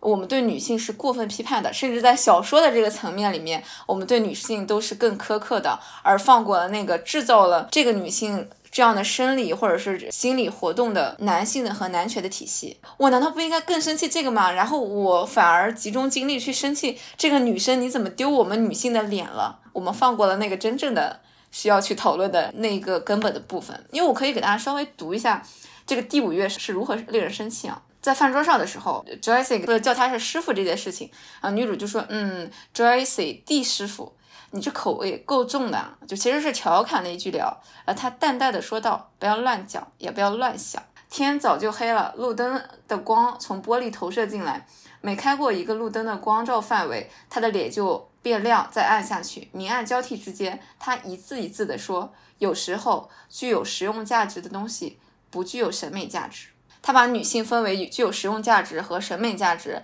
两种女性，那么他自然而然的就会告诉女主，其实是在分化女性。他告诉女主说，呃，告诉丽丽说，你看，她是具有实用价值的人，但是它不具有审美价值。而反过来，其实暗含的意思是说，而你呢，你是可能是既具有实用价值又具有审美价值。他在暗中给女性明码标价，让女性之间产生这种排位心理。这不就是初中的时候？所有的男生都会对全校的女生，甚至是全班的女生做个一二三四五六七的排名吗？作者在写的时候，我不知道是有意的还是无意的，写出来的一些很真实的现状。就我之前花了很大篇幅说张天翼本人是一个多爱美的人，这里我想说一个，就是张天翼他有时候他这种爱美之心会让他在角色塑造上有一点样板，那就是所有讨厌的人，他的身材一定是可恶的。就比如说第五月，就是丽丽对他最幻灭的时候是什么呢？就是他们在酒店住，然后第五月脱掉衣服，露出一条内裤，露出膨起的小肚子，内裤橡皮筋上勒出汤锅把手似的两块肉。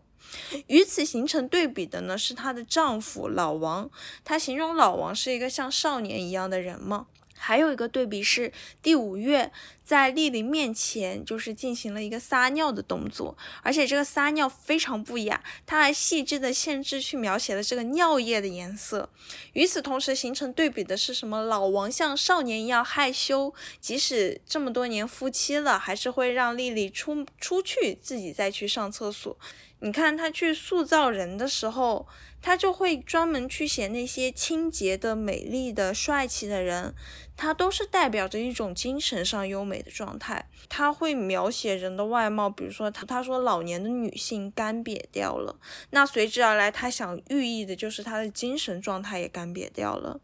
像像林可花一样，当然林可花是一个承载幻想、恋爱幻想的女性，那她一定是。很健美，然后身材非常漂亮，让人看就为之赏心悦目的。这样的话，其实是一种，我觉得是一种审美霸凌啊。就是你可能去写一个真的是非常帅啊，他就是很讲卫生，但是他就是从内里坏掉的男性，可能要比一个我们平时看到大肚子的男性爹更让你会觉得可怖吧。我真的很想说，真的不要太在乎所谓的美这件事，因为美本来也就是一个人造概念。张天翼在写的时候，第一个是我认为他没有你刚刚说的那种意识，他所有写的人物其实都是很典型的人物，他的典型就代表着片面的一部分嘛。而且他没有把这个典型写得非常的深刻，他只是呈现出来他典型的那个状态而已。作者目前还是不能够很自如的去创造一个虚构的角色的。我相信这些所有的角色，甚至是女性对于男性的这些不自觉的恭维和崇拜，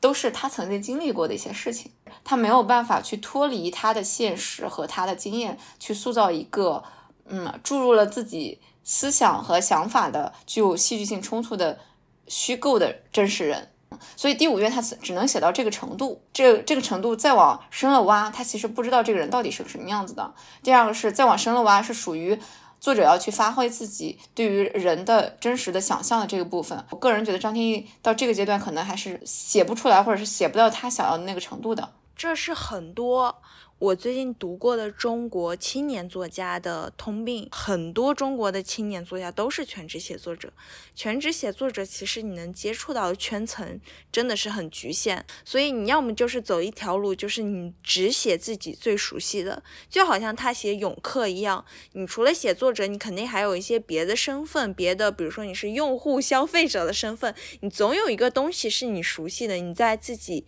熟悉的领域里开疆拓土。写深入。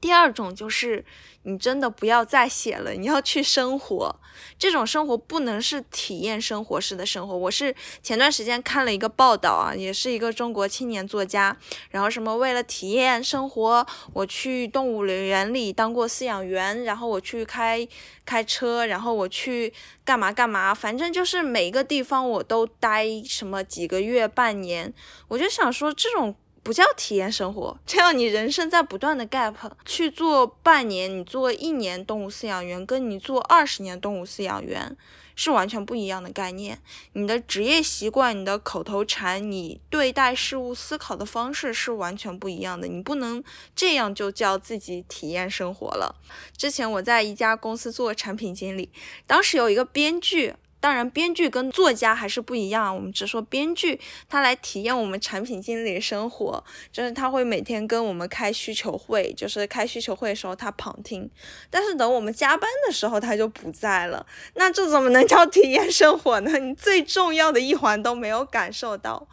关于体验生活这个点，我其实很赞同。我同时觉得体验生活是一个虚伪的词。报道里面说演员体验体验生活这件事情，我就觉得非常的假。我觉得生活就是生活，不存在体验这回事儿。你的人生，你所度过的时间，这就是生活本身。你怎么用它来体验呢？难道说你去做这件事情，你去了解这件事情本身，体验代表的是什么？是假吗？扮演一个角色，但其实你如果真的想要去了解它，你就不应该去扮演它，而是它就是你的真实。真实本身就是生活，你所谓的体验，其实也是去生活本身。当你把体验生活当成了生活的真实部分的时候，所体验到那个东西就必然是假的，因为你没有在生活。社会学里面有有个词儿叫田野调查，田野调查看似跟体验生活有点类似，对吧？但是我所知道的社会学家也好，人类学家也好，他们真的去所谓的田野调查的时候，他们不是去调查，也不是去田野，他们是真的在那里去生活。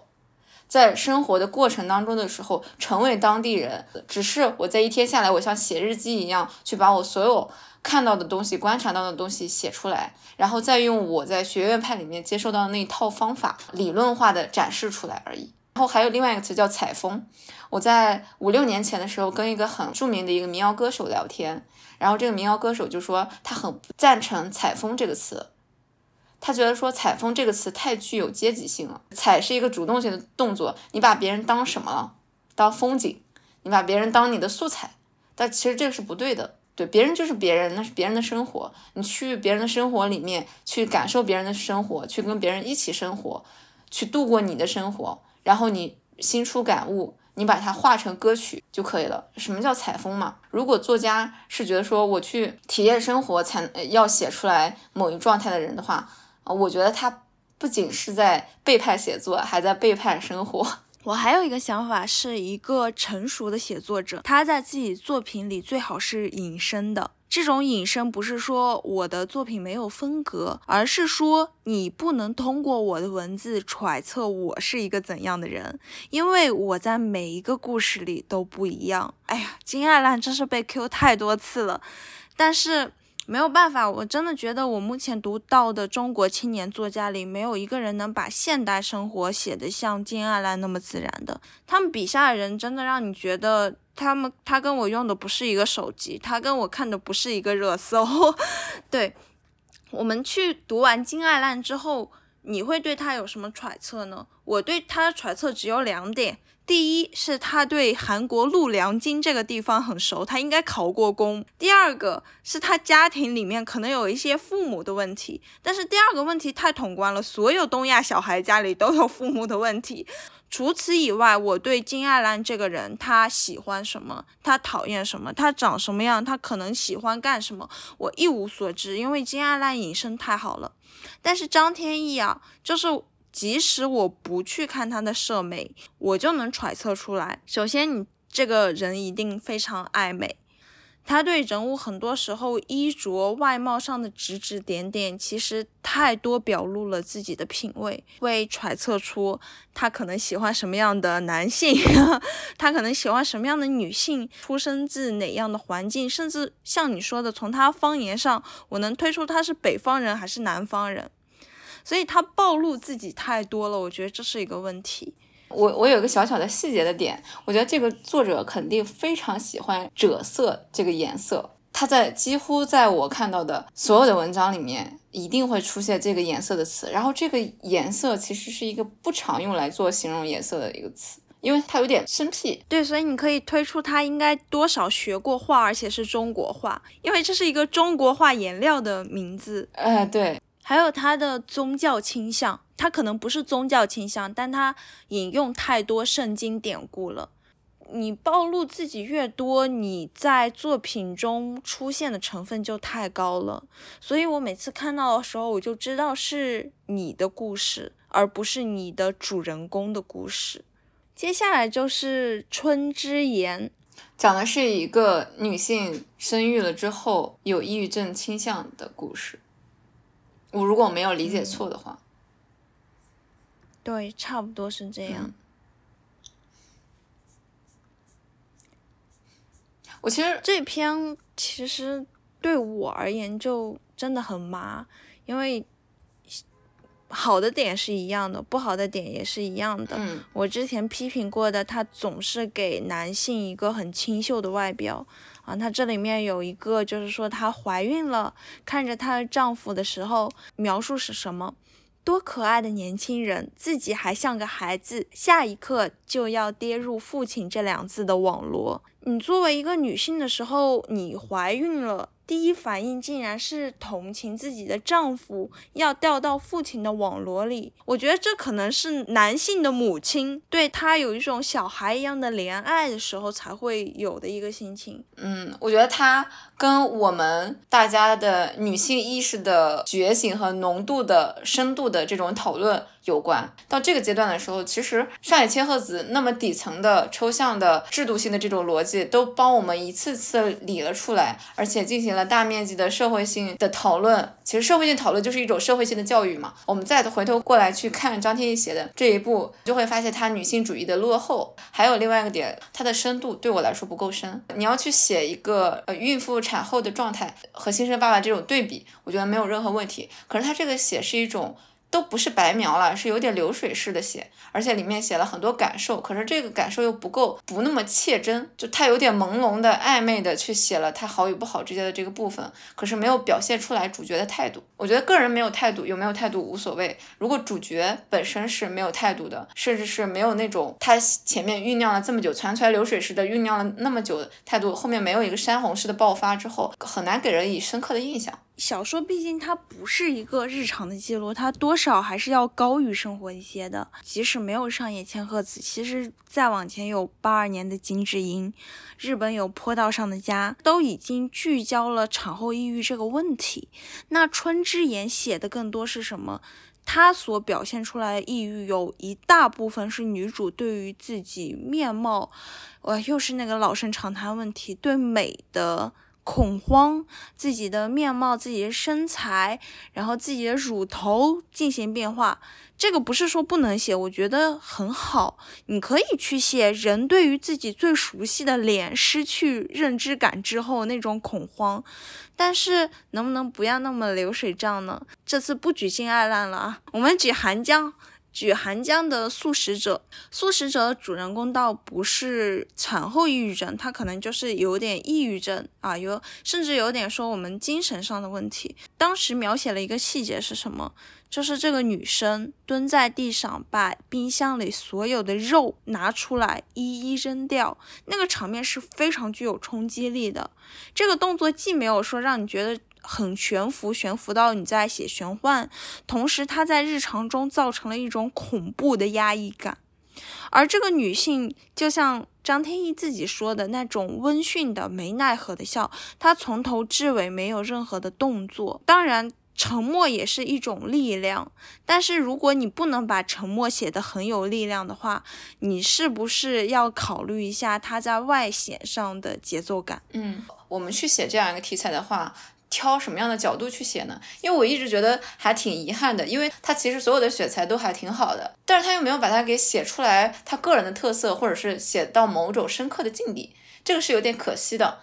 春之言在写的时候，他第一开始写这个女性是怎么去呃生小孩的这个过程的时候，去描述医医院的那个场景的时候，我在想，嗯，都不如我妈给我描述我姐生产的时候给我的恐怖感那种强烈。目前的文艺作品里面，其实很少有直白去描写一个现代女性生产的过程的。我觉得描述出来之后，其实所有人都知道她的抑郁是，就是会理解她的抑郁是如何发生的。就是一个新生儿的出生是耗尽了另外一个人，折损了多强大的生命，从而换得一个新生命的出生。所以他后续出现了很多怀疑、质疑这个部分，跟他前面所受的那个巨大的痛苦是一致的。我想举一个不太一样的例子，因为我最近在看莱姆，我在看索拉里斯星。索拉里斯星在开篇的第一个章节的时候，莱姆去写宇航员是如何从飞船上、星舰上面降落到索拉里斯星的整个降落的过程。莱姆把这个降落的过程写成了一场巨大的分娩。这个宇航员是如何背上沉重的这个设备，然后进入到宇航舱里面，如何艰难的呼吸，扣上他腰带上的那个呼吸罩，呃，怎么去穿过索拉里斯星的大气层？然后摇晃晕转，你完全感觉像是一个婴儿怎么去落入到了母胎肚子里，最后被分娩出去那个过程。你在感受到那个过程的漫长和激烈，同时感受到它盛大和隆重。因为它故事最后一个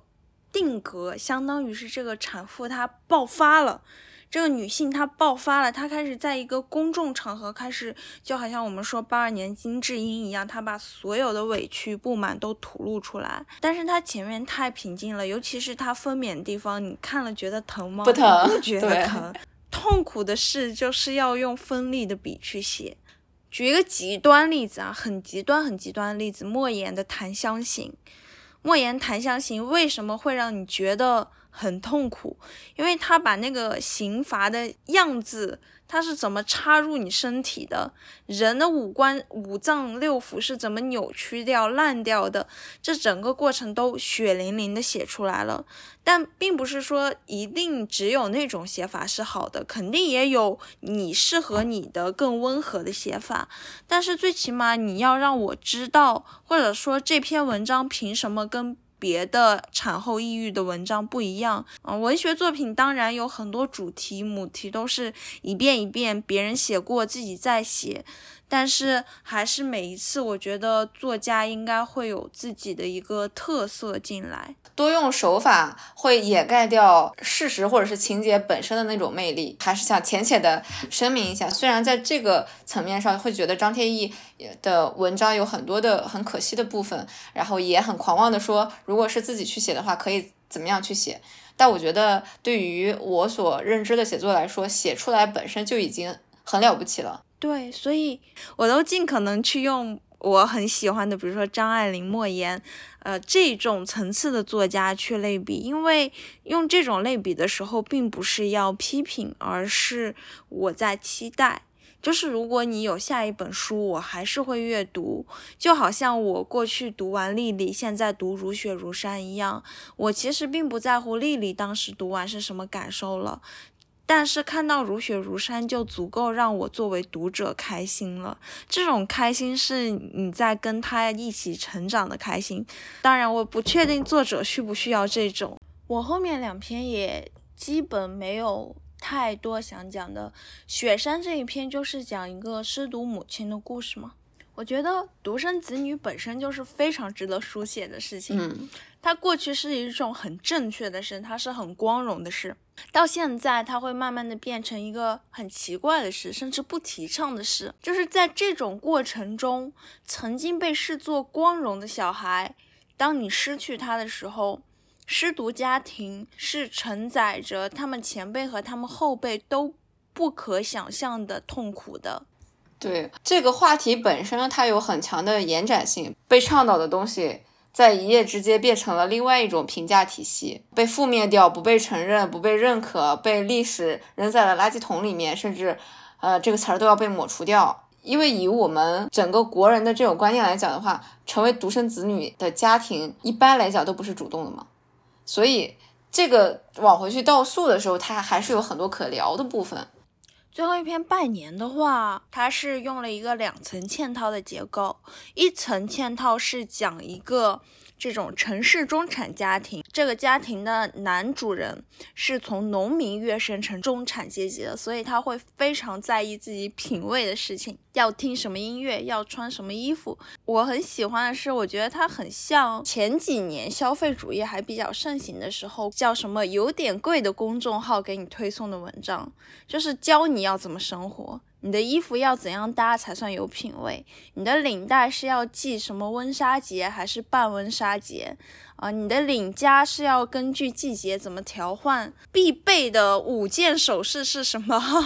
它的材质要是什么样？就是你去看消费主义去训练人的品味的这个过程。我是很很爱看的，它是一个可以跟现代世界连接的契机的，这是第一层嵌套。第二层嵌套的话，其实就是这个中产家庭他们的小孩去拜的一个老师，这个老师家里发生的一些秘密。那这个老师的家庭其实也是我们刚刚说的所谓的独生子女家庭，但他不是失独，而是他们的独生子出现了一些状况。他真的对于很新奇的一些题材或者是人设，还是有比较强的敏锐度的。这里面的曹孝东就是你刚刚描述的那个啥都要有品位的这个人，因为他可能是一个类似于爆发中产的一个感觉。但是他在描述的整个过程里面的时候，我其实觉得有一些话很不像这这个人去说的，比如说普鲁斯特。我很难去用一个这样的人去读普鲁斯特这四个字儿，所以我跟你说，这个就是凡是遇到了曹孝东这个人，我全用方言读嘛。转换成方言的时候，他非常之流畅。我想说的是，他对这个曹孝东的恶意吧，伪装品味的人，跟一个真的想拥抱一种新生活方式的人，还是有很大的不一样。伪装自己品味的人，他是不会在日常生活中那么严格的要求自己的，他会在跟别人互动的时候用这个作为自己的点缀。但是如果像他所说的啊，我曹孝东是一个什么样的人啊？上大学的时候，别的男生不刷牙不洗脸，看日本 AV，看 NBA，一天两顿泡面。他看 BBC 纪录片，看 Top 一百电影，看网球比赛、高尔夫比赛、F1 方程式赛车，看骑牛大赛，按照营养书的食谱调配三餐，拿学校食堂的甜豆腐花当甜点。说实话，我看到拿甜豆腐花当甜点，我觉得他挺有生活情趣的。如果一个人啊，他真的就是能十几年如一日，就是这个标准，我就日常生活我也是这个标准，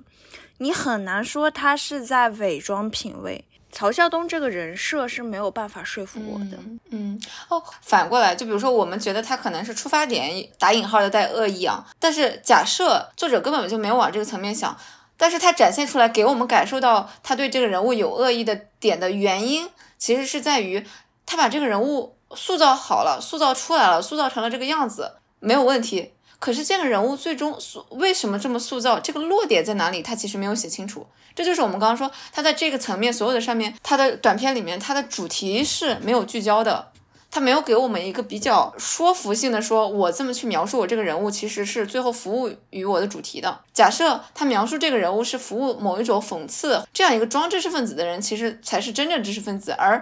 另外一个家庭里面的那两位看起来是真知识分子的人，其实是个伪君子。其实我觉得这样写还是挺妙的，也可能他也想写类似的主题，或者是有自己的主题在，可是我们没有阅读出来。对。因为他花了太大篇幅写曹孝东的品味修炼史了，但是最后曹孝东的故事变成了一个什么？就变成了一个普通的中年男人，对自己的女儿和妻子很没有耐心。你看这个结果跟他之前铺垫，这两者是没有逻辑关系的，这两者是不可以互相成为一个因果的。还是说你想要证明的是他只学来了壳，他没有学到彬彬有礼、尊重他人的态度呢？那？这样的话，又会形成一个逻辑悖论，就是彬彬有礼或者说，呃，善良、尊重别人，并不是中产品味中的一环，就是你所描述的，并不是同一样东西。嗯，把这个如雪如山当成是张天翼的习作来去做的话，那么一个写习作的人，其实在写写作过程当中，如果没有很强的所谓的老师或者是前辈去给他做强反馈的话，会有一个点是我写着写着。我沉溺于我塑造的这个人物，或者说塑造这个人物的这种差异感，会让我在写的过程当中失焦。就会变成你说的，因为前面铺垫了太多，或者是前面滩已经铺的过大了，过于茂密，而挡住了真正要去挖的那口井。而且如果是习作的话，你也有可能会有一种更自律的方法，就是我每一篇有一个特定的想练习的。因为今天时间关系，我们可能就不聊张怡薇了，因为我就小小提一嘴，张怡薇可能正好就是和你说的相反，她本身是有呃这种写作的老师，就是师承王安忆这种。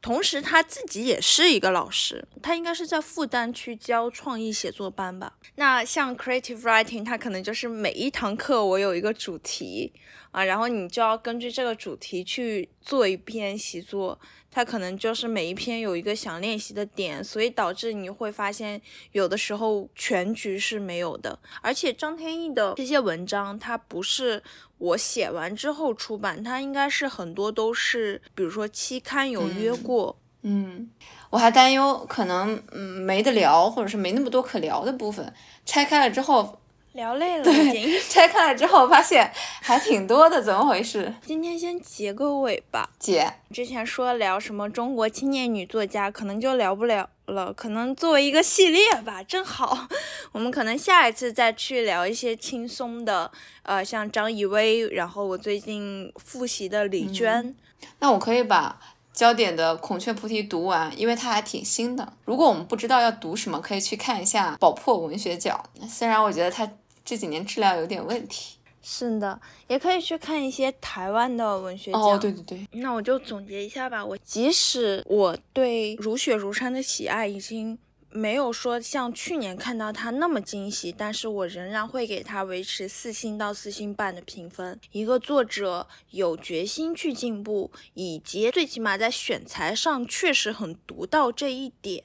就值得我们去看，不管你觉得他的故事有这样那样，你喜欢不喜欢的，不可否认的是，当他作为一个集合去展示的时候，他还是能让我们重新去反思关于女性、关于现在社会、关于我们日常生活中一些微小瞬间的自我反省吧。有人说《如雪如山》是一本女性主义的书，我个人是会觉得这是出版商为了宣传，他故意去贴合一些热点。在我看来，你要去学女权，那就去读理论，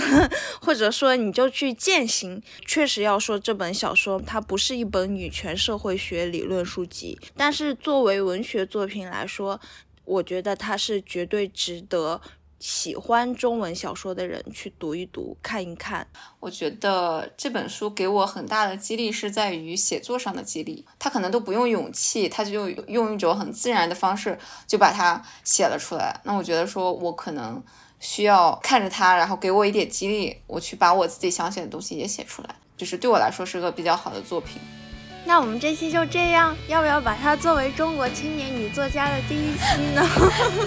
都可以啊。又挖了一个坑，我们的科幻还没有聊，拉美系列也没有聊，俄罗斯系列也没有聊。我我们数一下，我们有什么日本二次元的坑，中国青年女作家的坑，苏联文学的坑，莱姆和科幻的坑，拉美文学的坑，还有一个韩国什么呃，就是最新新新出的一些系列的，太多了，就看我们下本书。对，好，看我们读什么。那我们就先这样，我数一二三，一二三。